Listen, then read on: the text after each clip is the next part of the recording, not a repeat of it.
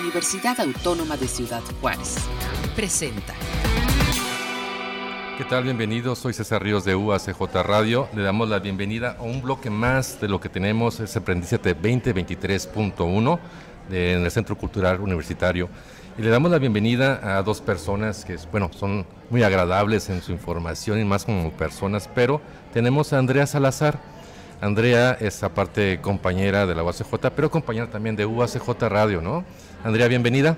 Muchas gracias César, la verdad estoy emocionada por estar aquí con ustedes. Más que colegas, son grandes amigos en los cuales hemos estado compartiendo en diferentes proyectos, entonces me encanta poder compartir aquí este escenario con ustedes.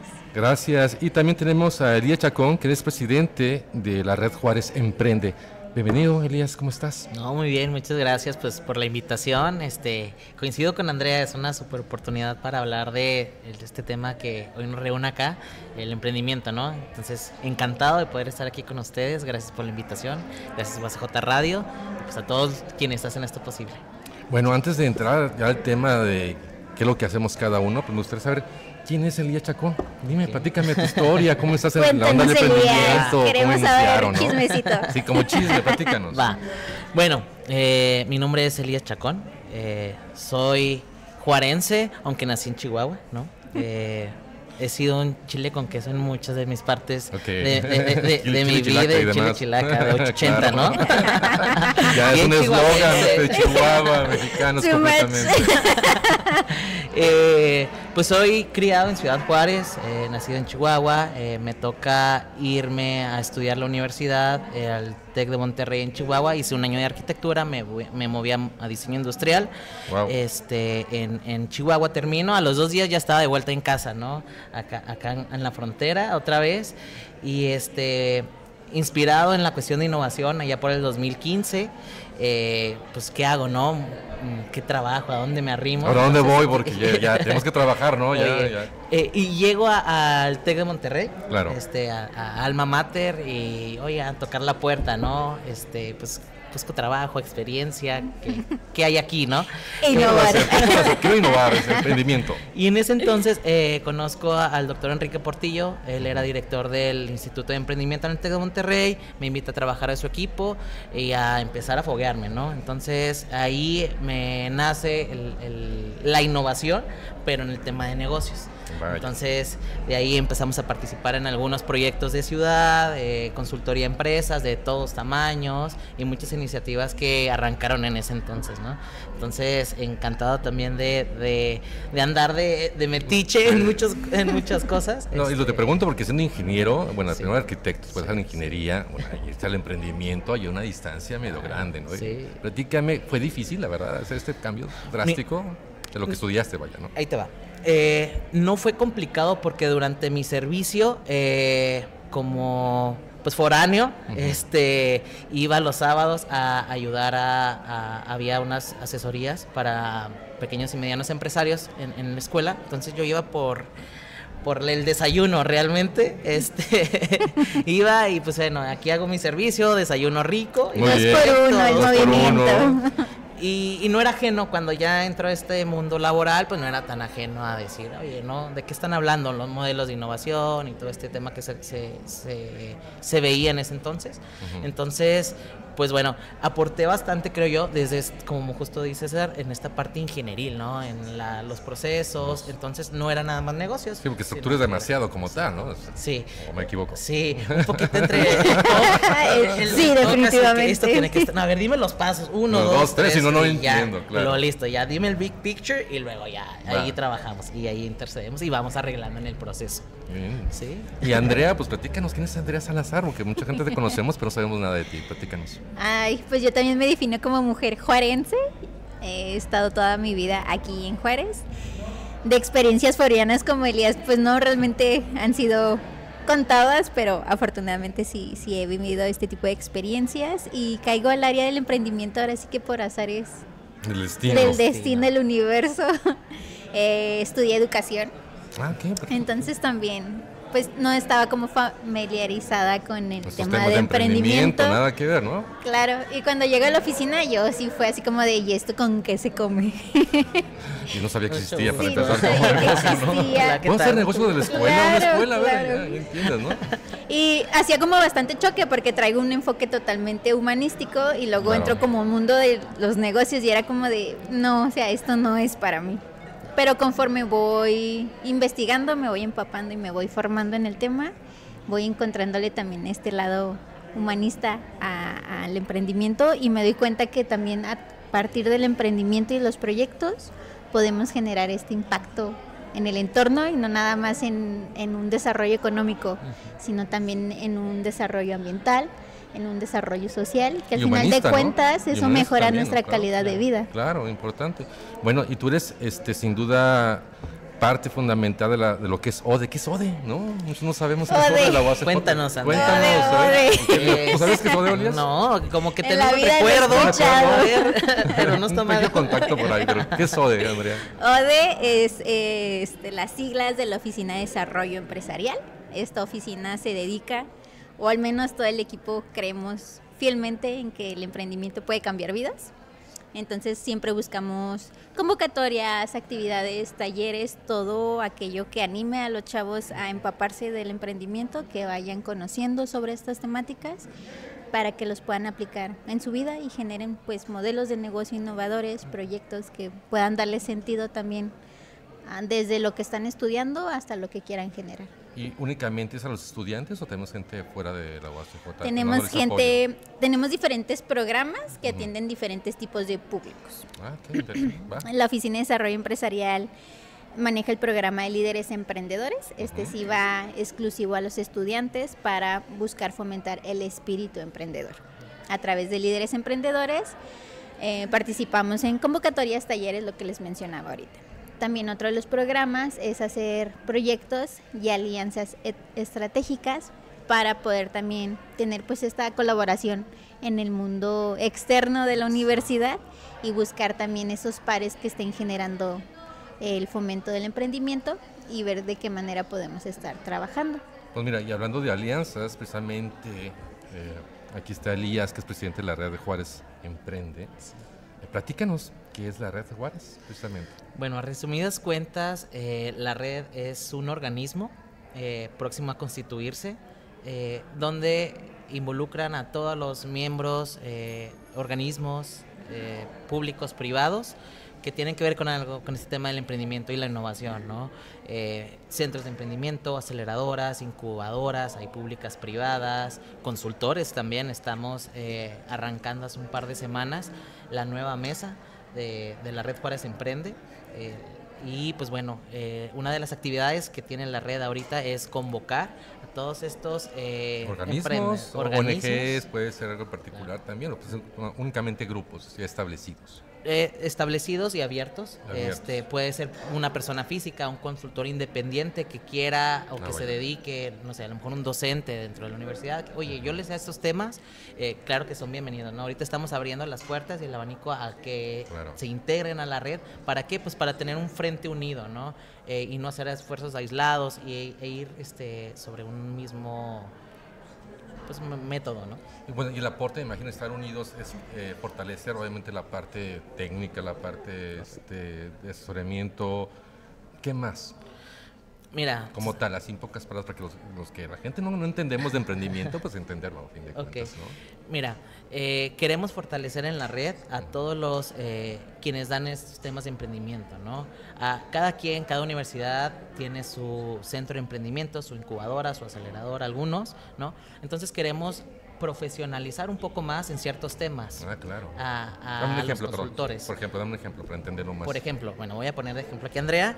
Este, Es una- estamos alianza Somos alianza, La O de es, OACJ es claro. parte de esta alianza, ¿no? Lo que estamos platicando, ¿no? Y además, eh, quiero decirlo, Andrea es parte de la mesa este, representando a la universidad Wow. en, en la- en la red. Entonces, pues bueno, volviendo al ejemplo, eh, Andrea es mentora, ¿no? Consultora, pero hay, eh, hay temas un poquito débiles, tal vez, ¿no? De, en temas de, no sé, economía circular o eh, eh, emprendimiento social. El ¿no? emprendimiento tecnológico Por que ejemplo, también es ¿no? eso es fundamental, Sí. ahora en esos tiempos, ¿no? ahora en estos tiempos.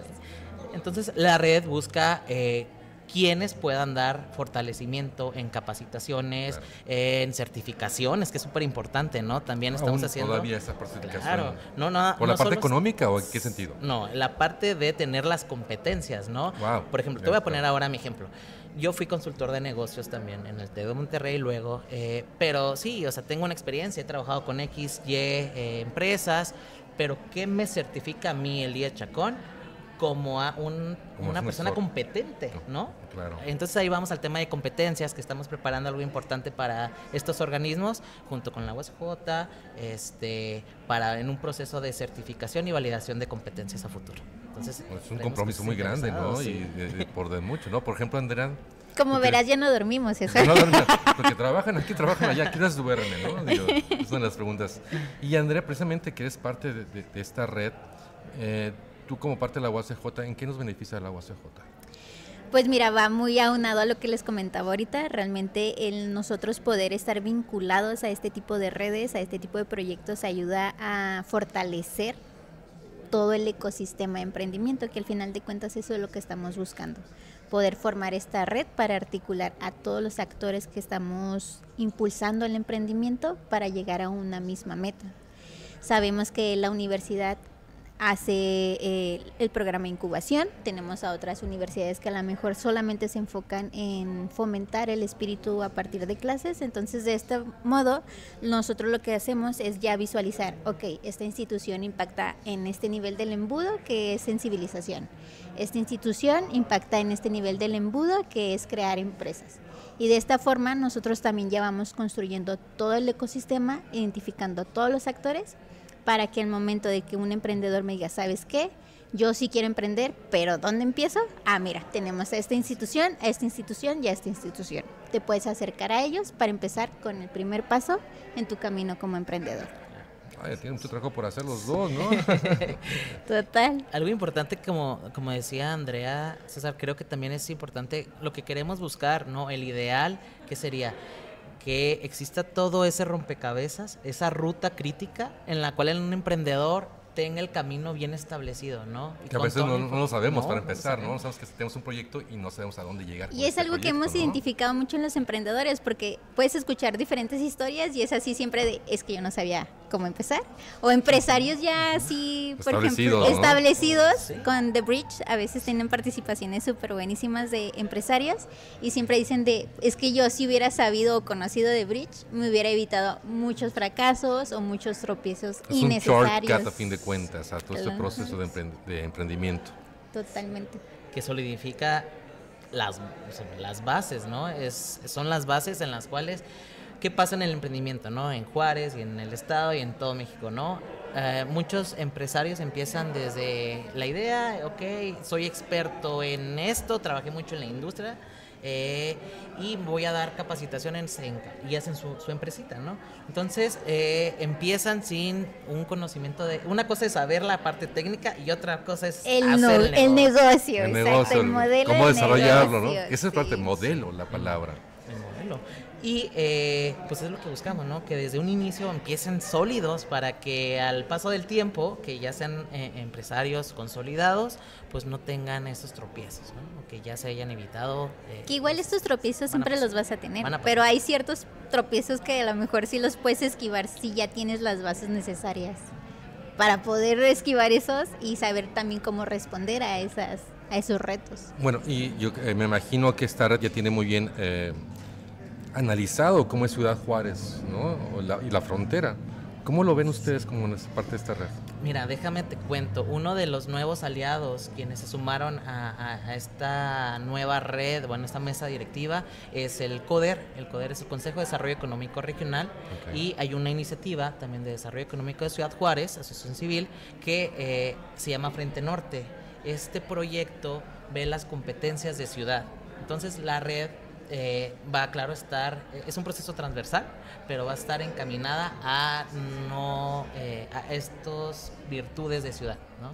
Por ejemplo, manufactura, este, movilidad, son ciertos, son creo que son cinco temas eh, de virtud de la ciudad. Entonces, no vamos a hacer el hub tecnológico de, no sé, mm, trenes, porque no es la virtud de la ciudad. La ciudad es automotriz, es- entonces vamos a encaminar a los emprendedores, es la, la- la visión que tenemos, a que emprendan en estos nichos, ¿no? Por Este, ejemplo, el comercio ya está establecido, ahora lo que es la cuestión de medicina o, o de consultoría de salud, me imagino que es otra también, ¿no? Que está en crecimiento en la ciudad, turismo ¿no? médico es uno de Que los ahorita donde está en un puntos. auge, ¿no? Sí.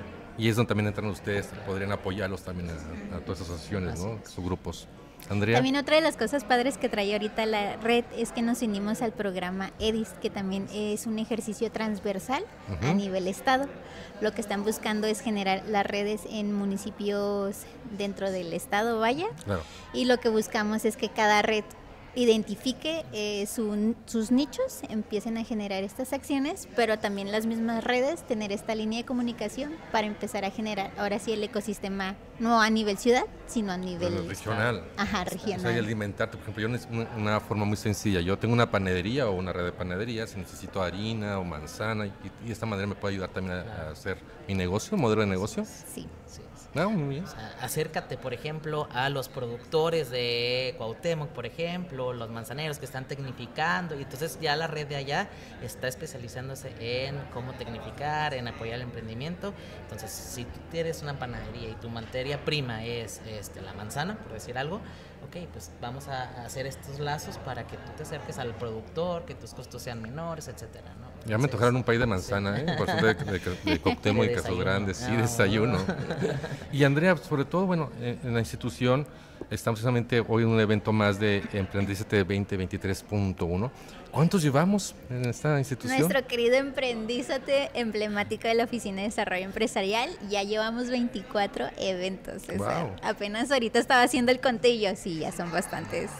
Alrededor de 4.000 estudiantes han estado participando en estas ediciones. En esta edición de enero-junio del 2023 contamos con la participación de 51 proyectos. Y también en esta edición lo que buscamos es generar un emprendimiento de alto impacto o consciente. Entonces les solicitamos a los estudiantes que estuvieran generando proyectos que atendieran alguno de los objetivos de desarrollo sostenible, pero a la par que también atendieran una problemática del entorno. Entonces podemos tener, si se dan el recorrido, proyectos Nos que invitan de están... una vez ¿no? al recorrido de, sí, de por los proyectos que supuesto. tenemos aquí. ¿Qué, qué hay, por ejemplo? ¿Cuáles son Tenemos los- proyectos que están impulsando mucho la parte tecnológica a partir de la energía verde. Wow. Entonces proponen soluciones donde eh, pues apoyan esta parte de la sustentabilidad.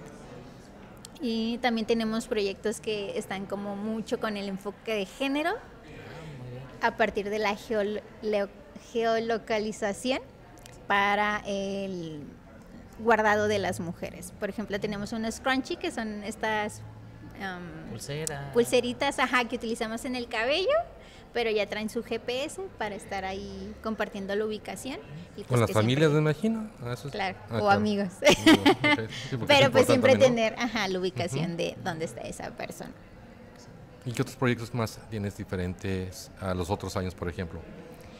Pues yo creo que podría destacar todos porque ahora sí estuvieron como desarrollando, les digo, estos objetivos de desarrollo sostenible.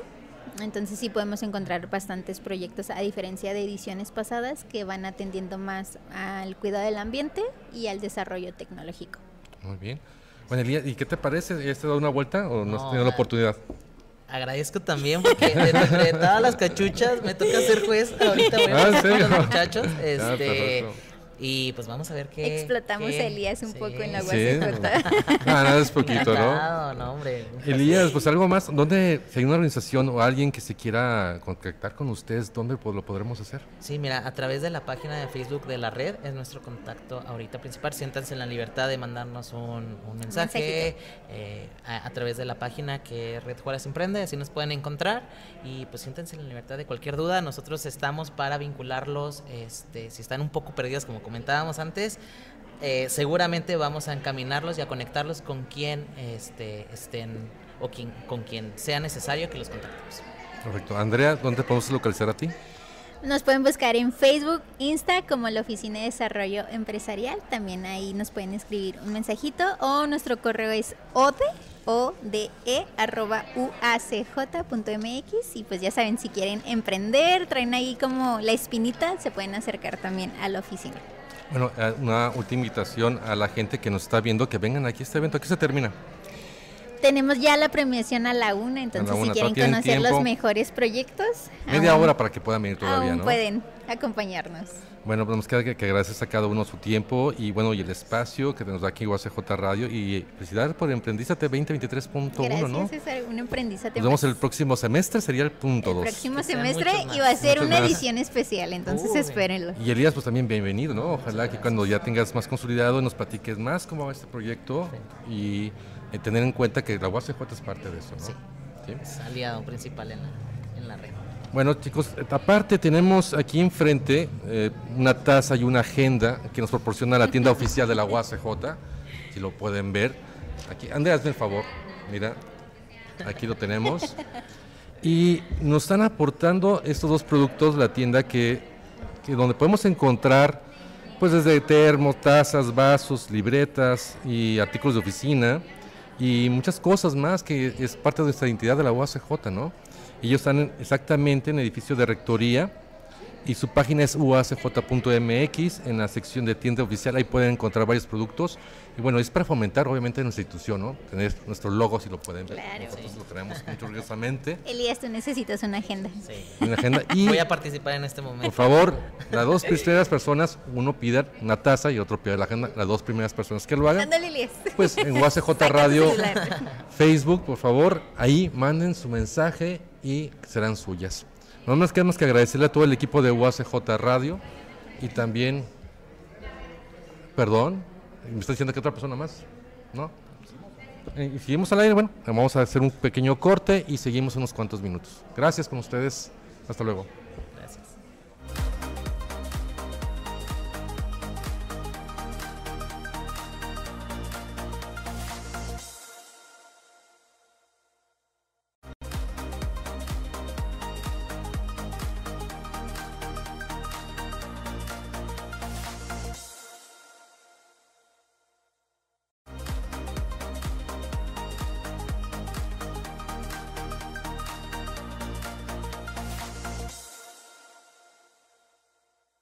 Bueno, seguimos aquí en el marco de Emprendimiento 2023.1 y tenemos a dos compañeros de la UACJ, ¿no? Así es. Son de diseño industrial. Bienvenido, es Isaí Piña Isaí Piña. y Marco Hernández. Así es. ¿Cómo están, chicos? Muy bien, muy bien. Un poquito Este, nerviosos. ¿Por qué? A ver, platíquenme por qué están nerviosos. Pues más que nada yo creo que por la evaluación. Pero Claro. conscientes de, de que hicimos un muy buen trabajo. Eh, vamos a empezar. ¿Cómo se llama su proyecto y cómo lo fundamentaron, chicos? Como Mood Color. ¿Qué es Mood Color? Platíquenme. Eh, es un marcador que replica colores, básicamente. ¿Cómo que replicar? La gente que no, lo entendemos, no lo estamos viendo físicamente, no podemos entender. Este es un color que puede copiar cualquier color. Bueno, es un marcador, perdón, que puede copiar cualquier color que usted vea y puede empezar a marcar con él. O sea, literalmente lo pongo así físicamente y agarra el color negro, o si es azul, agarra el azul. Exactamente. ¿Y qué, qué tecnología se utiliza esto? A ver, platícame. Es un colorímetro. Colorímetro. Es, el es el Es un sensor. Exactamente. Y por medio de- el sistema se llama colorimetría. Colorimetría. Así como usted cuando va a comprar a cómics, no sé, una pintura. Que agarra un la- Pantone. Exactamente, el La mezcla. Pantone, la mezcla, hacen la mezcla, pues lo mismo hace este marcador, es por medio de inyección. Se utilizan los tres colores primarios, RGB. que es RGB. ¿Qué nos puedes decir? ¿Cuáles son? RGB, que vendría siendo el rojo, Ujú, el verde y el azul. ¿Sí? De red, green y blue. Claro. Entonces, ah, por medio de estos cartuchos que ya trae el marcador, ah, de acuerdo a la colorimetría, que el colorímetro identifica el código del color y dice, ¿sabes qué? Este color, no sé, magenta, necesita tanto rojo y tanto azul para hacer la combinación y luego se inserta en un, en un cartucho y ya empieza a marcar. Wow.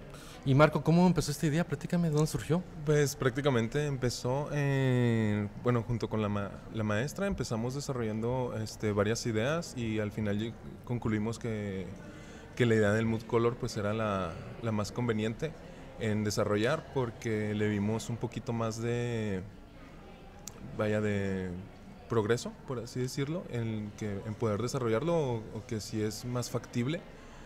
Y... Ay, no sé. ¿Quién es tu maestro? Que sé que tu Eh. maestra. Ay, a tu maestra. ¿De qué clases? Es administración y costos de proyectos de diseño industrial. Ajá. Exactamente. Y la maestra se llama Ofelia Rodríguez. Perfecto. Isaí, bueno, ya tienes este proyecto, ya la plantearon. ¿Cómo llegaron a la parte técnica? Porque no es algo sencillo, ¿no? La gente no entiende qué es RGB, no entiende que hay con un densitómetro para entender la, la esclerometría. ¿Cómo llegaron a este punto técnico? Primero, eh, encontramos la oportunidad de que, por ejemplo, hay gente en diseño industrial que nos piden marcadores profesionales. Entonces vimos ahí una gran oportunidad de que a una compañera le pedimos un color y no lo encontraba dentro de todos los colores que, que tenía marcadores. Este, y dijimos en el momento, pues hay que ir a comprarlo.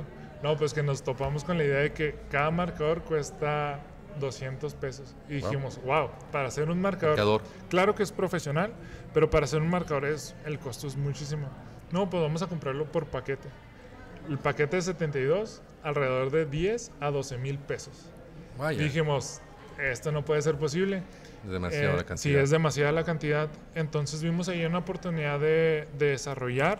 Este, ya la, ya la, la patente es de dominio público. Ya la utiliza pues todos los que hacen pinturas para casas, ya sea Comex, Home Depot, eh, todos los que se dedican a, a la pintura. Este, ya tienen este sistema.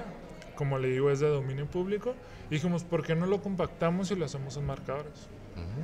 Tener, un mar- tener esa gama de 72 marcadores por una tercera parte que pues tener un marcador en to- eh, de todos los colores, básicamente. Y bueno, ya hablamos de la parte técnica, pero ya el desarrollarlo como tal, ¿cómo, cómo fue? ¿Cuánto tiempo se tardaron en desarrollar este plumón? Pues prácticamente nos llevó lo que es todo el semestre, o sea, desarrollarlo. Ahorita obviamente por como son los materiales y los costos, pues como no tenemos como un presupuesto, Ujú. pues obviamente no lo podemos comprar y podemos hacer un prototipo, pero logramos hacer un render en el cual explicamos y determinamos eh, cada parte lo que es el marcador para, para que se pueda identificar y que puedan decir de que ah, este es el colorímetro, estos son los inyectores, este es el mecanismo, este es el cuerpo del marcador y esta es la punta y todo eso igual tendrá un, este, un diseño eh, y estudio ergonómico como también este pues un estudio de, mercado y también tenemos pensado en, en que sea personalizable. Por ejemplo, bueno, hay una variedad de colores, ¿no? ¿Cuál es la gama que están utilizando de ustedes? ¿De cuánta gama? ¿De 256, el RGB de 120 y tantos colores? ¿O qué cantidad? Más de 72 colores, menos de 200, eh, utilizando el RGB. El Ya ve que existen dos variantes, que es el CMYK, pero Ujú. esto se usa más para impresiones. Lo que es el offset, ¿no? ajá, nosotros ah, usamos los colores primarios y ya que con eso se puede hacer una gama de más de 72 colores. No. ¿Y será uso también eh, profesional o de un uso común? De hecho es de uso profesional, pero es va dirigido a personas diseñadoras, a arquitectos, a cualquier persona que se dedique a la ilustración como tal. Y igual puede ser eh, de venta al mercado este, a aquellas personas que les gusta pues, el arte. El arte como tal, o un chico que quiere aprender de dibujo, ¿no? Como para empezar, ¿no? Desde un niño, ¿no? Sí. Entonces su ventaja sería, en resumir su proyecto sería costos, Exactamente. eh, tener una, vari- una variante de color de una manera más sencilla. ¿Y cuál es su proyección a fin de cuentas? Eh, ¿Tener en cuánto tiempo? ¿Se lo van a hacer viable? Pues puede ser viable, o sea, si es viable, mm, obviamente lo que son los costos y para producirlo y generar una ganancia, este, pues lo que es el presupuesto que necesitamos es alto. Sí, es Sí, alto. ya hicimos un estudio de mercado y también un estudio financiero en el cual vimos una proyección de... ¿Qué arrojó, por ejemplo? Por ejemplo, necesitamos una inversión de 450 mil pesos para empezar y arrancar el proyecto. Obviamente los primeros dos meses, pues como tal no tendríamos ganancia, pero teníamos, tendríamos un margen este, en el cual no deberíamos, pero tampoco ganaríamos. A partir de los tres meses en adelante, en la venta de 50 colores, bueno, perdón, 50 marcadores en adelante ya sería ganancia para nosotros. Y si tuviera esta tecnología ustedes a la mano, eh, ¿cuánto tiempo se tardaría en hacer un plumón? por semana podemos sacar seis plomos. Seis plomos. Sí, exactamente. sí es laborioso, no es cualquier cosa. Ah, más, más que nada por el, pues por no... Es por el ah, mecanismo, exactamente. lo que son los, el mecanismo, la inyección y, y lo la que sería programación, la programación. Del, del color. Y como ingenieros industriales, ¿cómo fue el reto para ustedes? ¿En qué semestre van, perdón? En doceavo. Yo voy en treceavo. Ok, perfecto. Entonces, ¿cómo fue ese reto estar en un proyecto así? ¿Cómo fue para ustedes? Pues nos ayudamos, nos ayudamos de la mano de programadores y de ingenieros. O sea, realmente nosotros plantamos la idea, hicimos el estudio.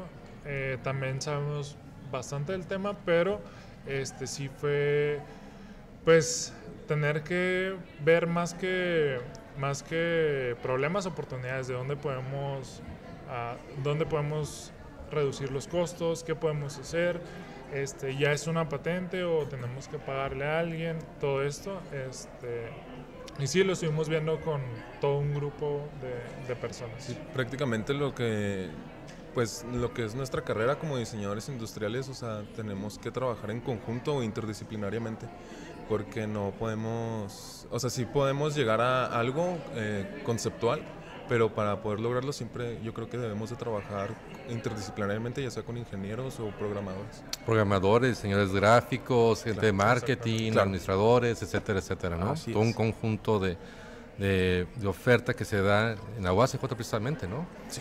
Y qué bueno, chicos, pues más me queda más que agradecerles y desearles lo mejor con este proyecto que se llama Mood Color. Que se haga, me llama mucho la atención porque me encanta dibujar y sé que es el, el pintar, si el costo que tienen cada uno la es, es enorme y muchos compañeros que también que son de la UACJ diseñadores, pues entendemos esa necesidad ¿no? que hay. Pues me queda más que agradecerles y mucha suerte en su proyecto, chicos. Muchas gracias. Y gracias por su Gracias. tiempo y vamos a un corte y regresamos.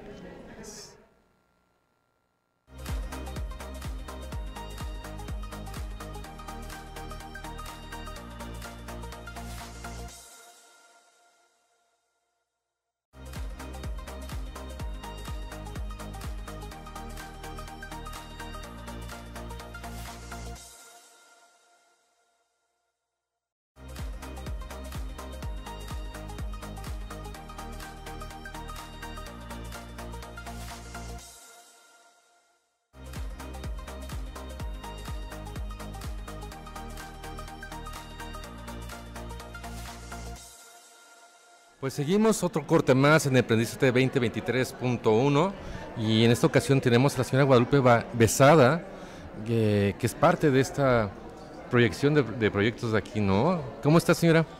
Bien, bendito Dios, muchas gracias por la apertura que nos dan aquí, la difusión para nuestro proyecto. Pues mira, la señora Guadalupe Besada eh, tiene una empresa que se llama Besue, ¿lo dije bien? Besue, Sí, Besue. Besue. que son productos artesanales, entre ellos jabones, champús y velas. Pero antes que empecemos cómo la hace y cómo, cómo, cómo es el proceso y sobre todo la venta y lo que tiene, díganos cómo empezó este negocio. ¿Cómo fue? Ah, sí, muy bien. Mire, ahora en la pandemia eh, resulta que pues batallábamos para salir al súper para poder comprar nuestros productos higiénicos.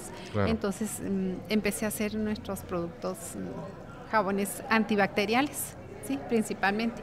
Y mis hijas y yo, que somos un proyecto de familia, empezaron, ay, mira, que hazme uno para mi amiga, hazme otro de otro tipo para un regalito, etcétera. Y entonces comentando dijimos, ¿por qué no vamos a hacer nuestro proyecto y sacarlo a la venta? ¿Verdad? Porque ya era mucho lo que nos pedían. Y pues sí los regalábamos, pero a veces ya no teníamos para poder reponer y Sí, porque y es un costo, como- ¿verdad? Cada Sí, uno. sí, es Me imagino que costo. desde... eh, ¿Cuál es la base del jabón? Porque hay gente que no conocemos. Bueno, sí, están hechos a base de glicerina. glicerina Sí, es la base. es la base. Y a partir de ahí, obviamente, las esencias. Todo natural, sí. Las esencias, eh, todos los extractos que se le sacan las materias primas a las plantas para que le den el beneficio específico para cada tipo de, de piel. De pie. Sí, digamos que para un antiacné, pues eh, se utiliza. ¿Qué nos recomienda? A ver. Sí, sí, porque mira, a esta edad todavía tengo acné. ¿eh? Que. Eh, Hay para muchos tipos de piel, sí. Este, el acné lleva básicamente el carbón activado más, Ah, más otras plantas que el romero, que Por ejemplo, para la, gente que es muy delicada, tengo mi hijo, es muy delicado de la piel, ¿no? Y este, platíqueme qué hay para los niños. Sí, cómo no. Ten- tenemos el jabón para piel sensible, que está hecho a base de blueberry y otras plantas más. ¿sí? El principio activo de cada una de las plantas, tenemos muchos, muchos ingredientes, pero son muy específicos para cada piel. ¿Sí?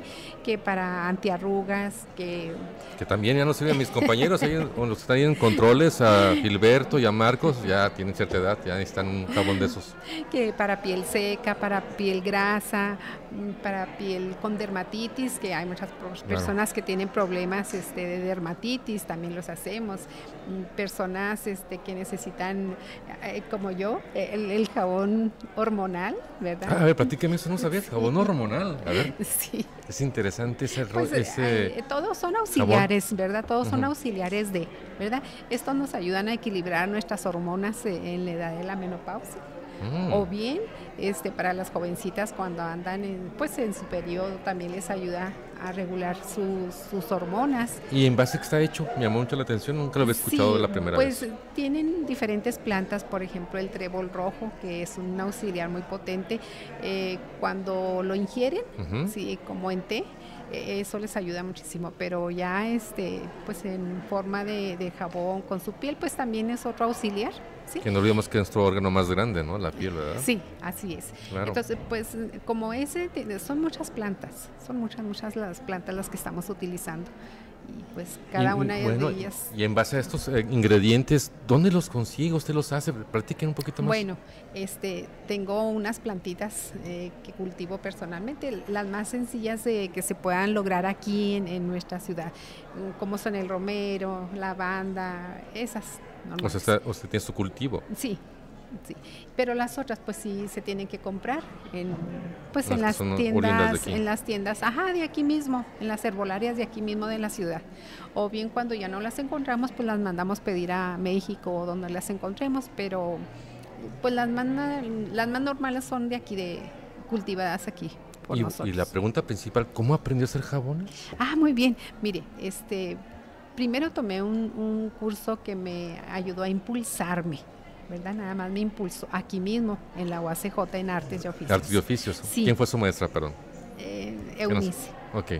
Pero este, de ahí pues me quedaron muchísimas dudas que hasta ahí llegaba el curso. Entonces eh, me tomé un diplomado en Hermosillo, en la Universidad de Hermosillo, en línea. Pero sí me fui a la, a la UASH a tomar un diplomado de un año, ¿sí? este, con unos doctores de cosmetología en, en la UASH. ¿Fue en la, en la ciudad de Chihuahua o aquí en Ciudad Juárez? En? Chihuahua, no, Chihuahua. no, fue en Chihuahua. Fue presencial en Chihuahua y pues ahí mero. Wow. En la Facultad de Química, ahí están esos doctores. Entonces, para la gente que vea que la señora Guadalupe tiene, bueno, tiene nada más este, su venta, pero también tiene el por qué hacerlos y, y tiene sustento, ¿no? Químico y, y demás. Otras cosas que me llamaron la atención, te ah, platicaba acerca de los champús Sólidos. sólidos. Platíqueme, ¿qué es un champú sólido? Jamás he escuchado eso tampoco. Bueno, esos los utilizan mucho las personas que viajan seguido, que tienen problemas con, eh, ya ve, con el empaque líquido, que no permiten más de 100 mililitros en el avión y todo Ujú. eso. Además, son muy cómodos, portátiles, para poderlos mm, transportar. Y pues ahí en casa también son muy buena opción. O una emergencia cuando vamos de viaje, o, o no hay agua, ¿no? Por ejemplo, en Monterrey creo que ya no se están igual, pero, ah, No, pero sí. pero aquí se nos da también en Juárez, ¿no? Eh, Sí, este, también para diferente tipo de, de cabello, sí, mm, para, son anticaídas, de caspa, por ahí para los niños que se contagian de repente de piojitos. Que es otra, ¿no? Es importante. Y estamos en También. ese proceso ya de entrando el calor empiezan los niños en las Para primarias, secundarias. también, para ellos es también, sí. Eh, para cabello teñido, quebradizo, para matizar el, el cabello. Eh, de la misma manera están los acondicionadores sólidos. Es el, el juego, el shampoo y el acondicionador sólido. Sí. Todo hecho por usted. Todo hecho por mí y también este, a base de plantitas y natural. Una de las cosas que me ha mucho la atención es, que como, como empresa, estamos en, en un lugar de emprendimiento, eh, ¿cómo se ve a futuro con sus productos? ¿Cómo ha sido este resultado en la venta de productos o la gente? Mire, este, tengo cinco hijos. Y son excelentes vendedores. Entonces, eh, como empresa familiar, Eh, ahorita debería estar aquí conmigo mm, una de mis hijas, pero ella está ahorita tomando clases aquí mismo. En, En la-. En, en ICB, está en química. Y la Ah, otra- mire, pues ahí, ahí sabe, sabe por dónde. y- y ¿La la metió otra- intencionalmente a química o fue decisión de ella? No, fue decisión de ah, ok, ella. que quede claro, ¿no? Sí. no benefició la, la familia. Sí, pues la verdad sí somos una familia de químicos a sus órdenes, soy química también. Ah, Y mira, ya ve, ya ve. No, no, decirle toda la intención.